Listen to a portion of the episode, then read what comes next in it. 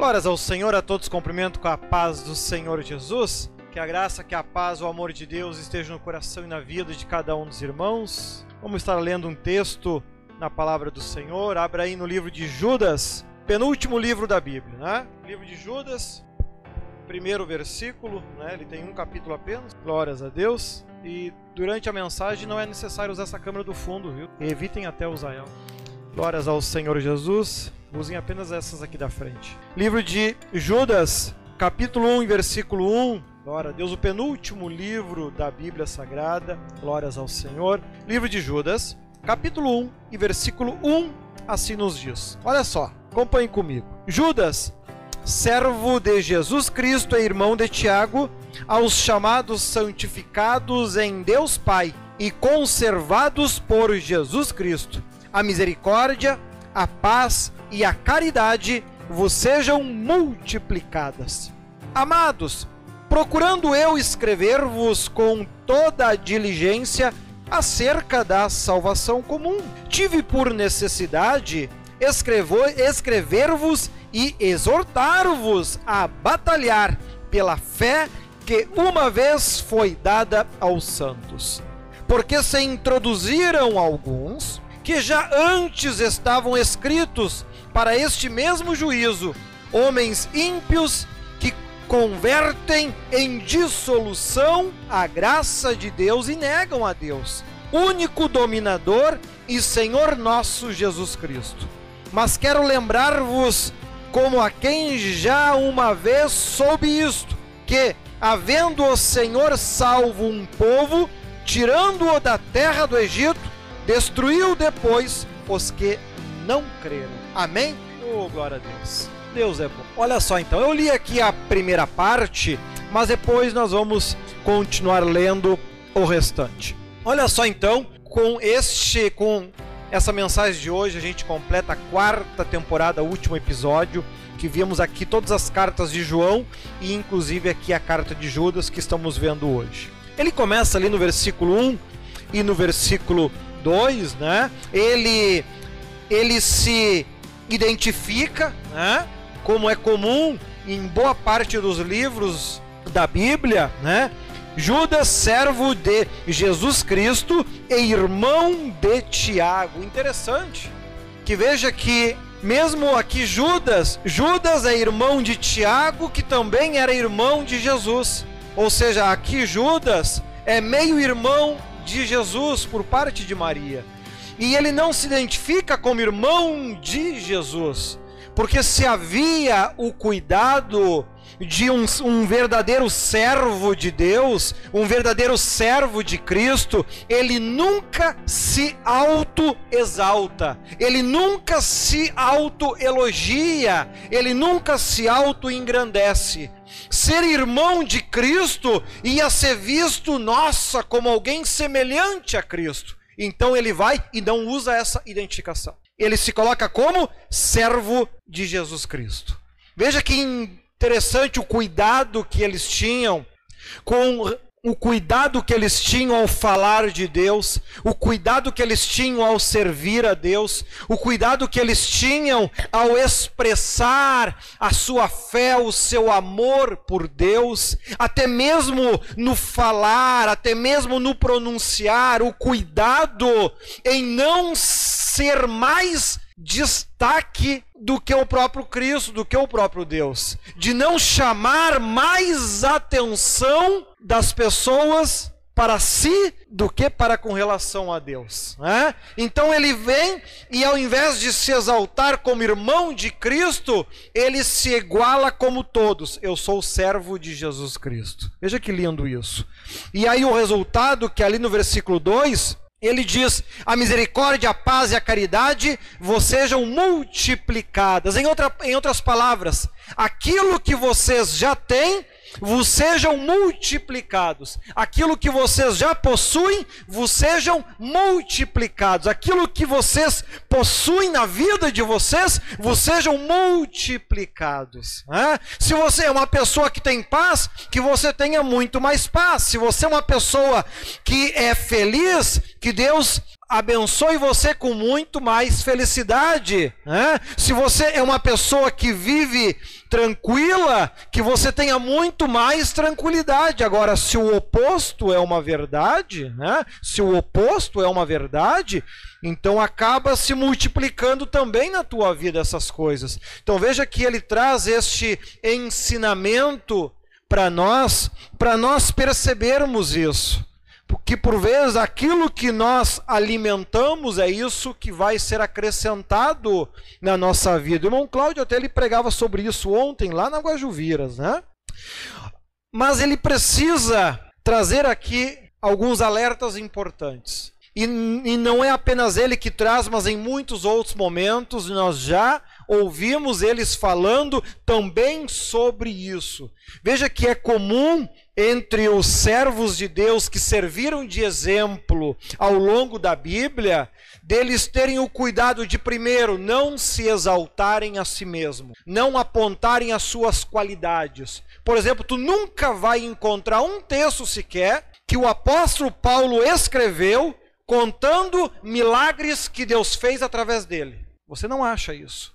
Agora, você acha ele contando sobre um milagre que ele nunca fez, que foi ele pediu a Deus que o curasse de uma enfermidade e por três vezes o Senhor disse: "A minha graça te basta". Isso ele escreveu. Então eles tinham esse cuidado. Eu como servo, eu preciso sempre me diminuir e fazer crescer a graça de Deus, para que as pessoas jamais idolatrem a mim, mas continuem vendo apenas como Deus como exemplo, apenas a Cristo como exemplo. Veja que é algo que por vezes a gente observa no mundo atual, no cristianismo, uma completa oposição a isso. Porque se as pessoas têm uma predisposição de que se elas não forem vistas como grandes pessoas de Deus, se elas não forem vistas como grandes servas de Deus, muitas entram até em depressão por causa disso. Ah, porque ninguém reconhece o meu trabalho, porque ninguém me enxerga. Né? Isso é quase uma doença no mundo hoje. Né?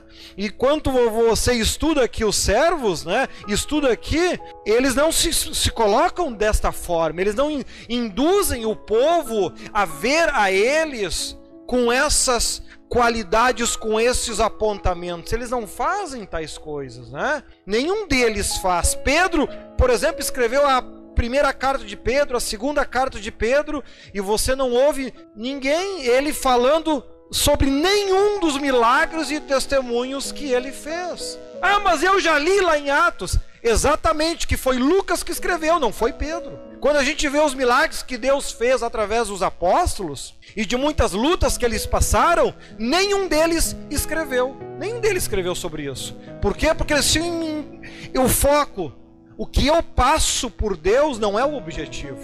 O objetivo é que as pessoas conheçam a Deus. Importante que as pessoas se aproximem de Deus. E aqui nós vendo essa última parte da série Emoções, né? nós, nós vemos então que emocionalmente nós temos que nos preparar então para nós não cairmos neste erro, não cairmos nessa cilada da autoexaltação, da necessidade de reconhecimento, da necessidade de valorização. Em outros momentos, eu digo, quando as pessoas te elogiarem, agradeça a elas, seja educado Agora, nas tuas emoções, isso não deve fazer a menor diferença. Nada, nada, nada, nada, nada. Isso não tem que servir. Em ti não tem que servir para nada isso. Porque se isso mexe contigo, é porque você ainda está sendo escravo de emoções, de sentimentos que, como obreiro, como servo, te tornam fracos, não fortes. Vimos isso em vários momentos. E aqui ele começa a partir do versículo 3 a chamar a nossa atenção. Né? Primeiro, ali no versículo 3, né? ele, ele falando sobre a salvação comum, né? que ele diz que nós temos que aprender a sermos perseverantes na batalha pela fé, uma vez que foi dada aos santos. Novamente, ele tem esse cuidado de não tornar os santos como exemplos, aqueles, ah, aquele que é muito abençoado, aquele que tem muitas vitórias na vida, aqueles que têm muitas bênçãos, que tem um excelente emprego, que tem um baita de um carrão, que tem uma excelente casa. Este é um grande homem de Deus. Não, não, não, não, não, não, não. Tu leu errado. Leu errado. Não, não, olha lá o que ele disse: tive por necessidade escrever-vos e exortar-vos a batalhar pela fé que uma vez foi dada aos santos para alcançar ali a salvação. Então, novamente, ele trabalha esta área. Ele exalta aqueles que estão lutando, que estão batalhando pela fé não pelo carro, não pelo tamanho da casa, não pelo tamanho do salário, não pelo, pelas coisas que conquista neste mundo. Né? Nós, lá os obreiros, quando estudaram comigo Mateus capítulo 24, né? Nós passamos uma manhã toda estudando este capítulo. Lá nós vimos que quando as pessoas, primeira coisa lá que elas vão fazer é mostrar o tamanho do templo, que se memória não me engana levou 40 anos para ficar pronto. E eles foram mostrar, ó oh, Jesus, o grande templo que nós fizemos, né? Jesus olha para aquilo e diz: Pois é, mas não vai ficar pedra sobre pedra. Né? Em outras palavras, para que, que fizeram esse negócio tão grande? Daqui a pouco vai ser destruído mesmo. Né? E a grande parte dos, dos milagres que Jesus Cristo fez não aconteceu dentro daquele baita templo, aconteceu no meio do deserto, debaixo de árvore, em praças, em diversos outros lugares. Né? Ou seja, então, por vezes, ao longo da nossa vida, nós estamos focando o nosso ministério, focando a nossa fé demais em coisas que para Deus são inúteis, e aquelas que são importantes estão passando despercebidas. Então, para nós podermos concluir esses primeiros quatro temporadas que nós estudamos, nós estudamos livros que trabalham a emoção nossa, pessoal e individual. E a Bíblia não poderia terminar de melhor forma tratando deste tema se não falasse sobre estas coisas. E ali depois ele aponta, no versículo 4, um erro que acaba acontecendo por estas exaltações, por essas valorizações de coisas carnais e materiais, acabam induzindo as pessoas a um erro que estava se tornando muito comum. Que ali ele fala no versículo 4, olha ali, ó porque se introduziram alguns que já antes estavam escritos para este mesmo juízo. Já tinha muitos anos, a Bíblia já falava sobre isso. Homens ímpios que converteram em dissolução a graça de Deus e negam a Deus. Em outras palavras, eles pegam a Bíblia, interpretam de uma forma que aprove as suas condutas erradas. Eu já falei aqui nos obreiros, quem faz o curso obreiro comigo, ah, se, se você tem um bom conhecimento da Bíblia, você consegue defender qualquer tipo de pecado que tu pensar. Qualquer um deles você consegue distorcendo, obviamente, a Bíblia, você consegue defender e provar pela Bíblia que tu pode fazer. Isso tu consegue fazer com qualquer um dos 140 e poucos pecados que a Bíblia cita. Basta ter um pouco de conhecimento. Mas aí é que mora o perigo. Né? Quando a gente, ao invés de interpretar a Bíblia de forma sequencial, organizada, como um todo, como a gente estuda no, nos nossos estudos bíblicos, a pessoa começa a interpretar versículo isolado. Aí é que mora o perigo. E daí tu, tu dá a interpretação que tu quiser e tu comprova qualquer prática. E convence mesmo, né? Em vão que só no Brasil, se não me engano, já tem cerca de duas igrejas fundadas por, por casais homossexuais. Podemos citar muito sobre a Bíblia, não desprezando ninguém. Eu tenho amigos que são homossexuais e eu respeito, cada um viva do jeito que quiser. Né? A gente não mistura coisas do, é como ensina o apóstolo Paulo, coisas carnais se comparam de forma carnal, coisas espirituais se comparam com coisas espirituais. Né? Se eu tenho uma pessoa que é meu amigo carnal e ele quer se manter apenas como amigo carnal, eu respeito isso. O que ele fizer na carne dele é problema dele, não é problema meu. Agora, se queremos ser irmãos espirituais, bom, aí nós temos que servir ao mesmo Deus e à mesma Bíblia, senão não vai dar certo. Né? Então a gente aprende a separar as coisas, senão daqui a pouco, como crente, vamos estar desprezando alguém por causa das, das escolhas que ele fez ou deixou de fazer, e aí nós estamos errando também. Né? Temos que tomar cuidado, temos que ter equilíbrio em meio a isso tudo. Eu estou no mundo, mas não sou do mundo. Né? O apóstolo Paulo também trabalhou esse tema que futuramente nós vamos estudar também.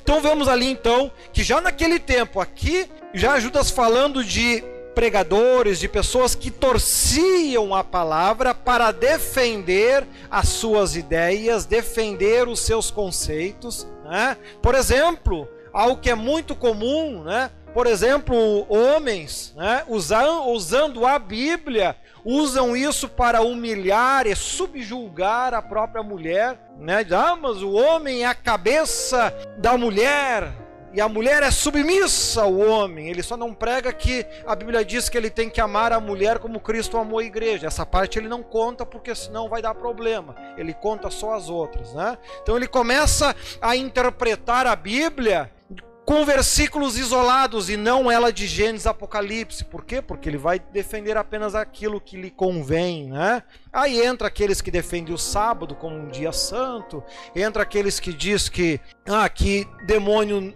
não existe, tem até uma dita religião que apagou, se não me engano, cerca de 8 ou 12 versículos da Bíblia, incluindo Mateus 17, 21, entre outros, né? Mas então, cada um faz o que quiser. Tem aqueles que batizam só em nome de Jesus, não vale nada. Se a pessoa morrer com esse batismo, ela não se salva. Mas é porque ela tem a Bíblia nas mãos. Ah, mas ensinaram para ela que esse é o batismo certo. Pois é, mas a mesma Bíblia também diz que não é para confiar nos homens, que é para confiar na palavra de Deus. Se o próprio mestre disse, e de batizar em nome do Pai, do Filho e do Espírito Santo, quem é maior? Nem vou, assim, ó, estudar muito a Bíblia. Pensa rápido, quem é maior? Jesus ou Pedro? Jesus. Jesus disse que é para batizar em quê? Pai, Filho e Espírito Santo. Então tu vai obedecer ao maior ou menor? Pô, não precisa ser gênio de Bíblia. Né? Não precisa entrar em todos os pontos que a gente entra quando estuda sobre isso. Mas, então aqui ele traz um alerta, cuidado. Né? E ali no versículo 5 ele complementa. Lembrai-vos como a quem já uma vez soube disso, que, havendo o Senhor salvo um povo, tirou-o da terra do Egito e destruiu depois os que não creram. Veja que há um tempo para tudo. Deus dá oportunidade para todo mundo, para o bom e para o mal. Deus, quando tirou o povo lá da terra do Egito, né? e ali no versículo 6, 7 8 e 9, ele vai estar tá trabalhando também esse tema, onde seja os anjos, a gente até pode ler ali para você acompanhar, o versículo 6 lá, né? E aos anjos que não guardaram o seu principado, mas deixaram a sua própria habitação, reservou na escuridão em prisões eternas até ao juízo daquele grande dia. Assim como Sodoma e Gomorra e as cidades circunvizinhas, que havendo-se entregue à fornicação, como aqueles, e ido após outra carne, foram postas, por exemplo, sofrendo a pena do fogo eterno. Não obstante, também estes, semelhante adormecidos, contaminaram a sua carne e rejeitam a dominação e blasfemam das potestades. Mas o arcanjo Miguel, quando contendia com o diabo e disputava a respeito do corpo de Moisés, não ousou pronunciar juízo de maldição contra ele, mas disse, mas disse: O Senhor te repreenda. Então observa que nesses versículos que a gente acabou de ler, Deus ele dá oportunidade para todo mundo. Quando ele tirou lá do Egito, quem foram as pessoas que cruzaram o mar em terra seca, que beberam da água da pedra e comeram o pão que chovia do céu? Só os bons? Não, os bons e os maus. Porque ainda não era tempo de separar o joio do trigo. Os bons e mal foram libertos da escravidão, os bons e os maus. Os bons e os maus cruzaram em terra seca no meio do mar. Os bons e os maus beberam da água que saiu da pedra. Os bons e os maus comeram do pão que descia do céu e da carne depois que Deus mandou. Os bons e os maus. Porém, chegou num dado momento em que Deus separou, separou de acordo com como ele fala, se não me engano, é Romanos 11, 22. Eu até botei no site hoje. E onde, onde Deus tem amor para com aqueles que amam, mas justiça para aqueles que são maus. Resultado: os bons pisaram na terra prometida. Os bons pisaram na terra prometida. Os maus morreram no meio do deserto. A oportunidade foi dada para todos, assim como está dando para mim e para você que estamos aqui no templo e para aqueles que de casa estão assistindo. Você por estar assistindo, vocês por estarem aqui na igreja, são todos bons? Espero que sim. Mas, mas por estar na igreja não significa que tu seja bom. Quem sabe você é pior do que muito bandido aí fora. Hã? Tomara que não. Mas isso é possível? Claro que é possível. Mas nós vamos tratar alguém com indiferença por causa disso? De forma alguma. Se Deus deu pão para todo mundo, deu água para todo mundo e abriu o mar para todo mundo, por que, que eu, eu vou fazer diferença? Que Deus separe depois o joio do trigo. Hã? O nosso trabalho é mandar para Deus. Depois Deus que separe o que é para o céu e o que é para o inferno. Hã? O meu trabalho é mandar para lá. Hã? O resto é com ele. E é isso que ele aqui está demonstrando essa diferença, né? Nós crentes, né? Você crente, tu tem que ter em mente, né? Quando tu olha para o lado, ah, mas aquele irmão não faz tudo o que era para fazer e Deus abençoa muito ele. Mas o que, que tem a ver uma coisa com outra? Quem sabe ele administra a vida dele melhor que tu administra a tua. Quem sabe ele estudou muito mais do que tu. Ele se empenha muito mais do que tu. Agora, as riquezas dele vão salvar? A gente já viu que não. Isso para Deus tem alguma importância? Não vale nada. Tu, tu dizer para Deus que tu anda a pé, ou que tu anda de carro, que tu mora num, num casão ou num casebre, para Deus não vale nada isso. Nada, nada, nada, nada, nada. É importante que quando Deus olha, ele olha o que está dentro de ti, não o que está na volta. Né? Então, até o crente, quando ele, nós temos que ser gratos a Deus por tudo, mas tem tomar cuidado, que às vezes o crente ele só se alegra e agradece quando as suas bênçãos são materiais. Quando Deus, se Deus usa uma mensagem, a pessoa sente, opa, a paulada era para mim. Ele não agradece a Deus. Ele só agradece para aquilo que não tem valor nenhum.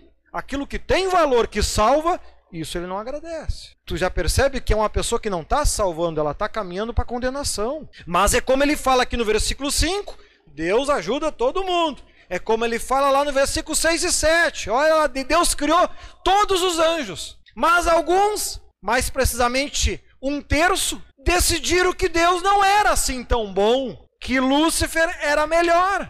E Deus impediu que eles fizessem essa escolha? Não. Simplesmente depois mostrou que ele é Deus, que é ele que manda e o resto obedece. Eles acharam que Deus não mandava tanto assim. Né? Até porque quem sabe o inferno não tinha sido criado ainda? Não existiam ainda rebeldes. Nem o mundo existia. Então eles acharam, ah, Deus não é assim, ou tão forte, né? não é?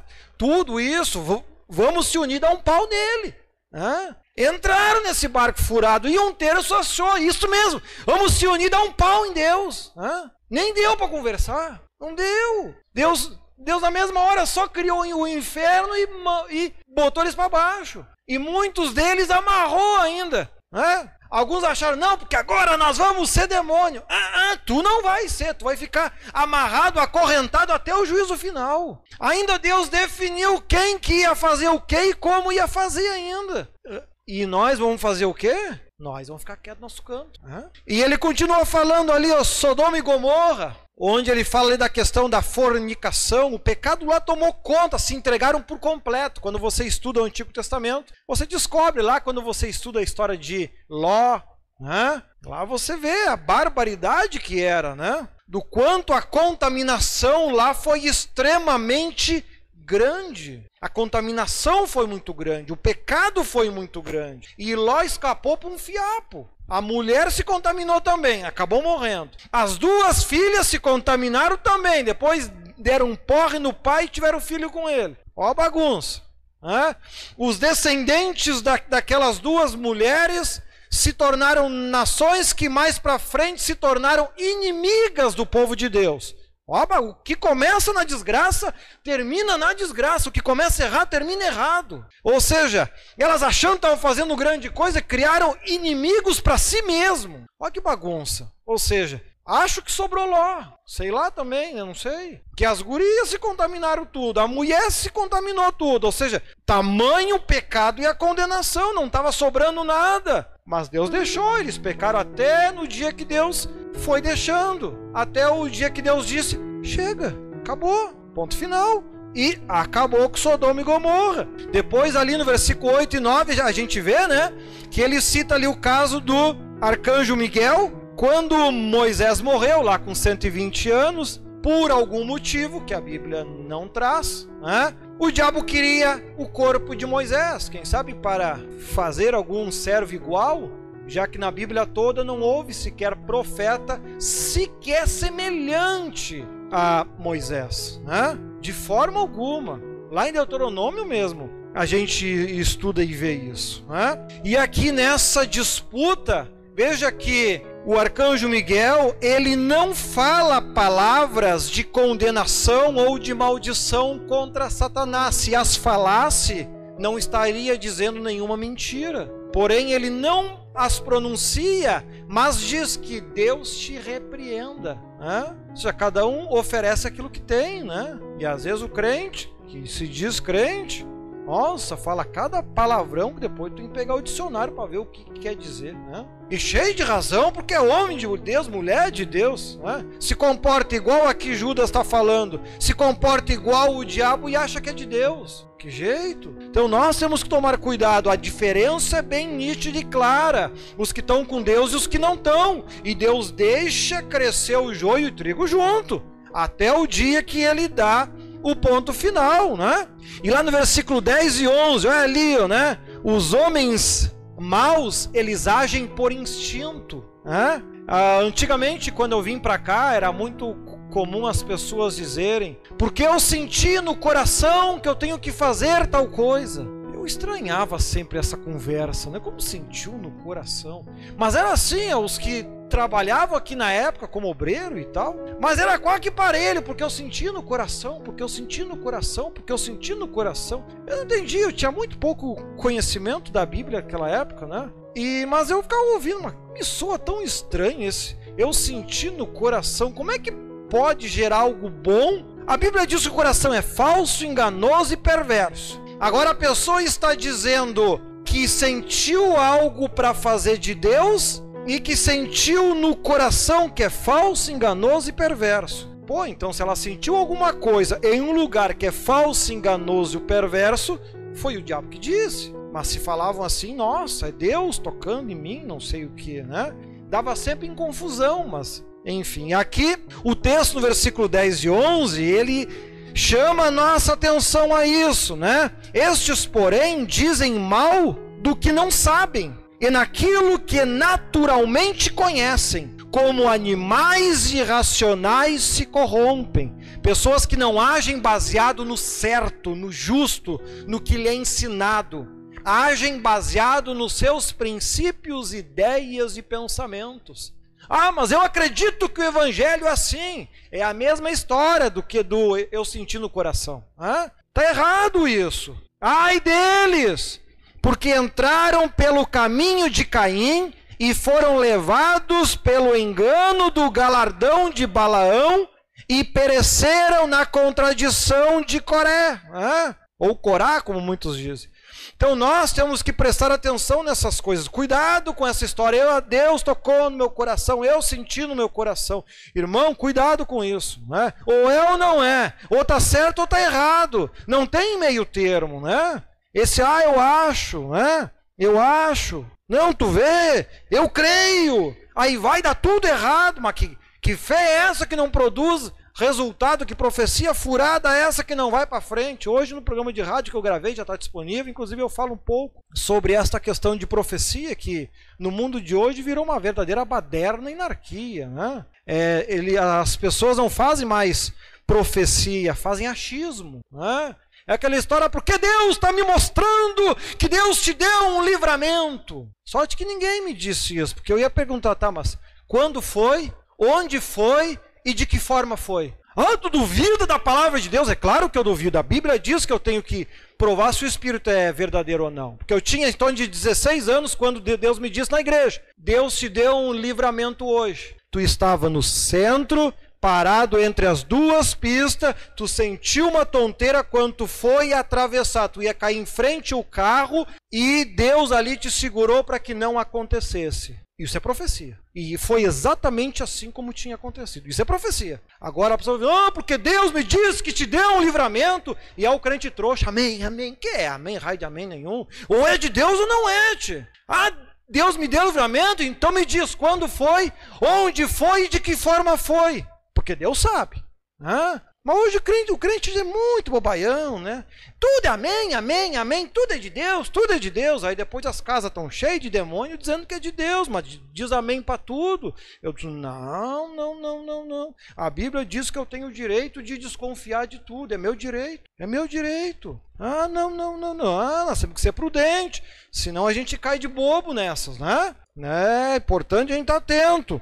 Olha lá o versículo 12 e 13. Estes são manchas em vossas festas de caridade.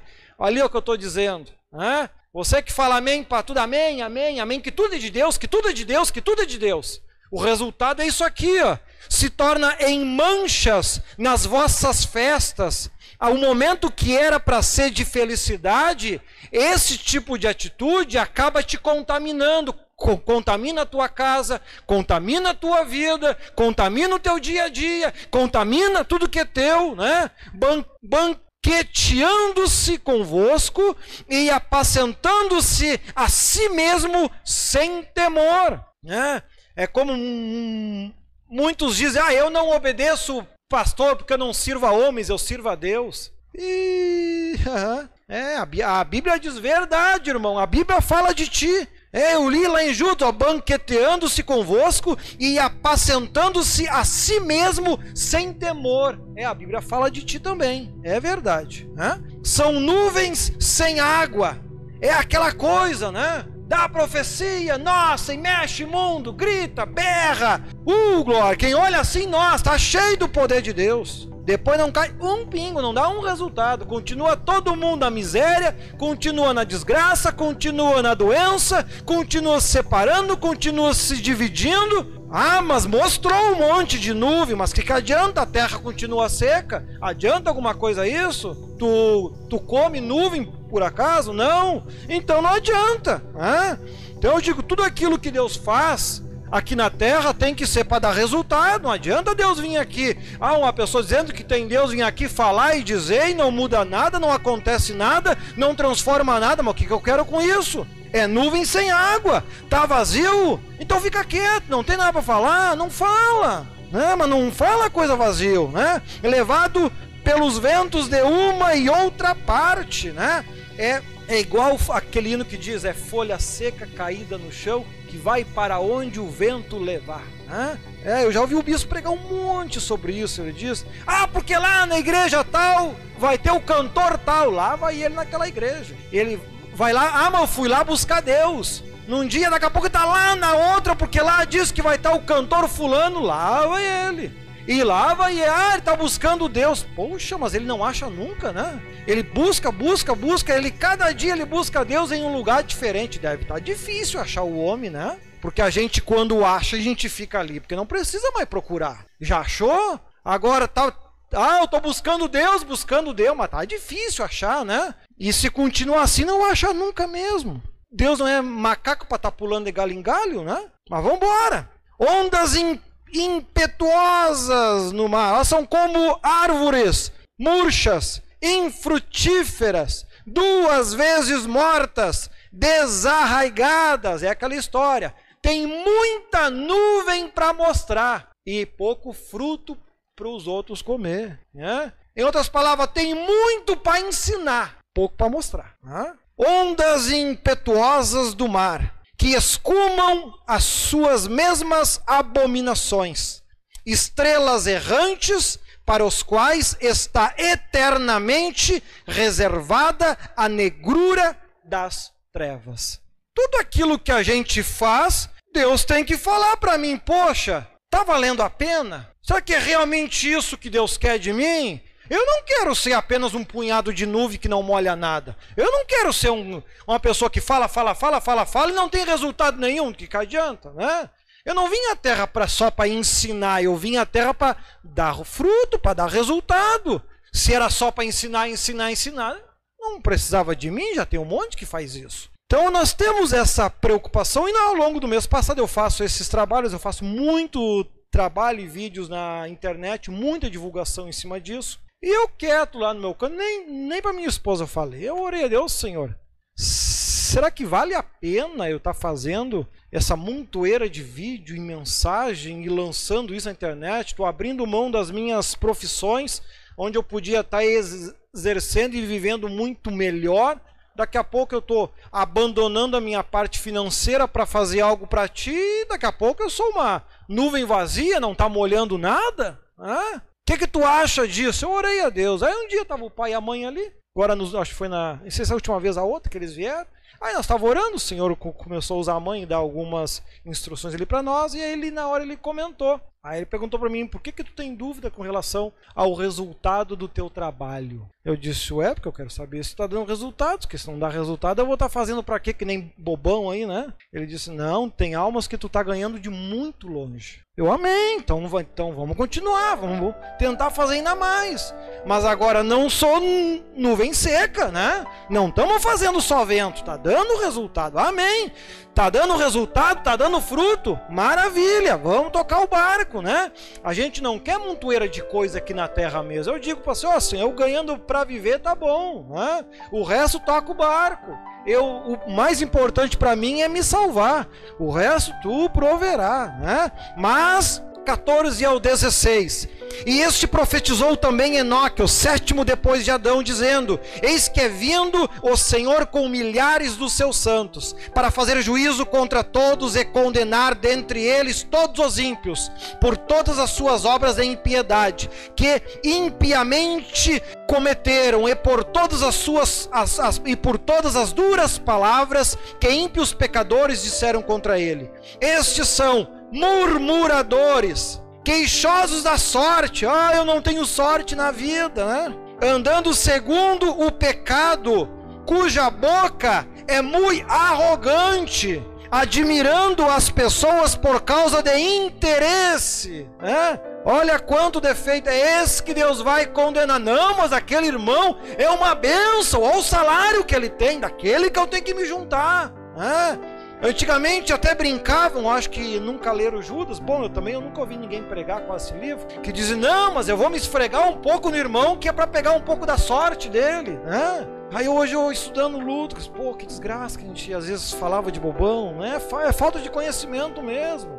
Eu disse, irmão, para Deus não serve para nada, nada, nada, nada, né? Então cuidado, né? Se você reclama da tua sorte, a Bíblia está dizendo, ó, o, o teu lugar é na impiedade. O crente de verdade, ele não reclama por aquilo que falta. Ele agradece por estar vivo e com chance de salvação. O crente de verdade, ele não reclama do que está faltando.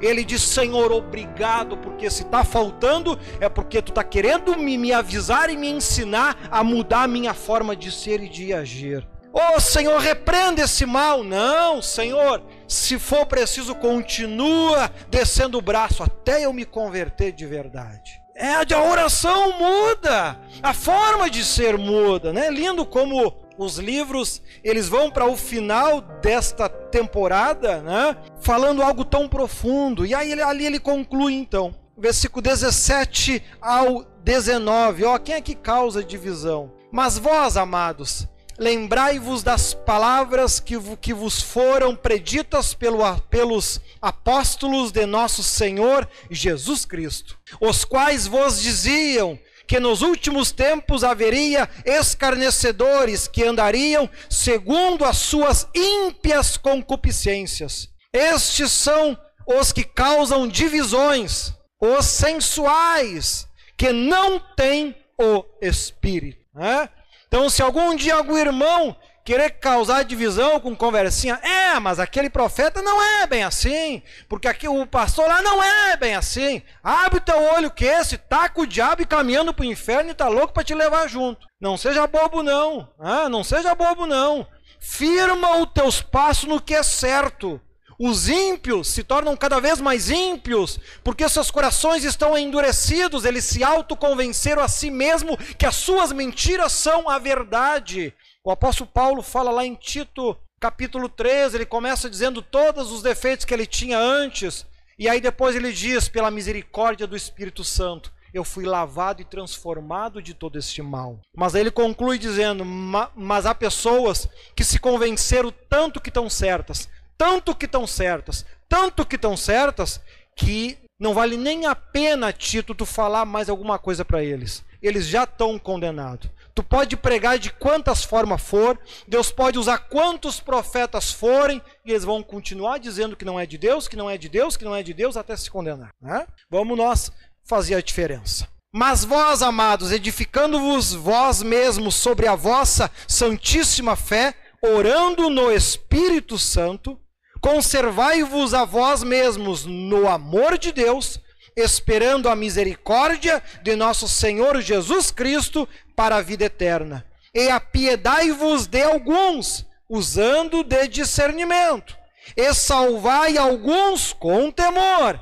arreba arrebatando-os do fogo, e de outros tenho misericórdia, com temor, odiando até a túnica manchada da carne, né? Faça diferença. E quando você for fazer o bem a alguém, cuidado, vá com cautela até para fazer o bem, né?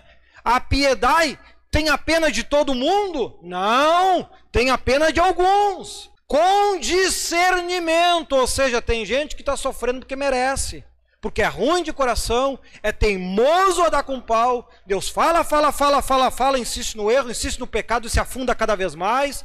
Deus usa 500 profetas, não dá ouvido para nenhum. É para ter pena desses? Não. Deus não me botou no mundo como galo ou galinha, Deus me botou no mundo como pastor. Né? E aqui ele diz: a piedade vos de alguns, né? Aí quando alguém dizer, tá, mas e o amor ao próximo? Leia Judas. Aí, tu vai entender o que é amor ao próximo de verdade, né? Salvai todo mundo? Não. Salvai alguns e com cuidado ainda. Senão daqui a pouco tu quer salvar os outros e acaba perdendo a tua alma. Tu não ganha dos outros e ainda perde a tua. Né? Vá com calma, vá com cautela. Lembra lá de Sodoma e Gomorra que ele citou aqui anteriormente. Sodoma e Gomorra era tanto pecado, tanto pecado, tanto pecado, que Loki entrou lá para ganhar, nem que fosse uma alma para Deus. Não ganhou nenhuma e ainda perdeu a da mulher, saiu no negativo de lá. Hã? Não ganhou a deles e ainda perdeu a da mulher e a, e a das filhas, meio que esculhambou também. Ou seja, ele saiu no prejuízo. Se não tivesse ido, já tinha dado lucro. Pelo menos não, não fez a obra, mas também não perdeu. O homem foi lá para fazer a, a dita obra, saiu no prejuízo ainda. Adianta alguma coisa? Não adianta nada. Ele está alertando aqui sobre isso. Né? E para nós encerrarmos, então, o 24, 25. Ora, aquele que é poderoso para vos guardar de tropeçar e apresentar-vos irrepreensíveis com alegria perante a sua glória, ao único Deus, sábio, Salvador nosso, seja glória e majestade do domínio e poder, agora e para todo sempre. Amém. Veja que quando ele fala de algo que em nenhum outro momento na Bíblia você encontra, da disputa do diabo com o arcanjo Miguel pelo corpo de Moisés. Você não acha isso em nenhum outro momento na Bíblia. Você, na escrita dele, observa ele dando algum destaque, a visão que ele teve sobre isso, a profecia que ele recebeu sobre isso? Não. Ele continua se diminuindo e dá algo inédito que nunca foi falado no meio de outros exemplos para que não destacasse demais. Prudência ele sabia, oh, Judas foi se converter depois que Jesus foi crucificado na cruz, porque Judas e Tiago zombavam de Jesus. Ah, se tu realmente é o Cristo, vai lá na festa e faça milagres para que todo mundo veja. E Jesus disse: Não, o vosso tempo está pronto, o meu ainda não. Depois que Cristo ressuscitou, é que Judas e Tiago se converteram. E agora ele, percebendo tudo isso, olha a forma como ele escreve o seu livro. Comportamento totalmente diferente. Nada de exaltação. Ah, eu sou o cara. Não, não, não, não. Ele diz: olha, eu vou chegar diante de Deus sem medo, com alegria, mas vou ser salvo pela sua misericórdia. Em nenhum momento ele se coloca para baixo. E quando ele se coloca, ele se coloca na medida certa. Eu vou chegar lá com alegria. Hein? Aquele que é poderoso para guardar, para nos guardar de tropeçar e apresentar-nos irrepreensível. Eu não estou errando por mérito meu. Eu não estou errando porque Deus está me guardando disso. É Cristo que me ajuda, é o Espírito Santo que faz a obra. Não sou eu. E eu estou feliz porque o Espírito Santo está comigo.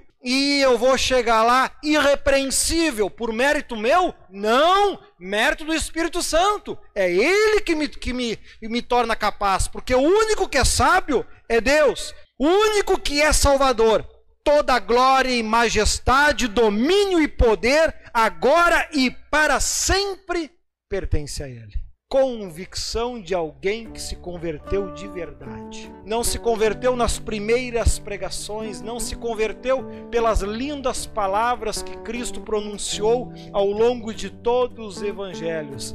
Tiveram que ver para crer, para crer creram e se converteram. Quem sabe eles não estavam lá no meio dos 3, 4 mil que se converteram quando Pedro esteve pregando. Quem sabe Tiago e Judas não estavam lá no meio também. Hã? Mas estão aqui agora, pregando, trazendo a palavra para mim e para você, ensinando como a gente deve ser. Eles aprenderam, foram teimosos, arrogantes, assim como o apóstolo Paulo, mas mudaram. E você tem a mesma oportunidade. Ser diferente, mudar de atitude de comportamento e, pela, e com a ajuda do Espírito Santo se salvar. Ou continuar teimando, continuar cabeça dura e acabar se condenando.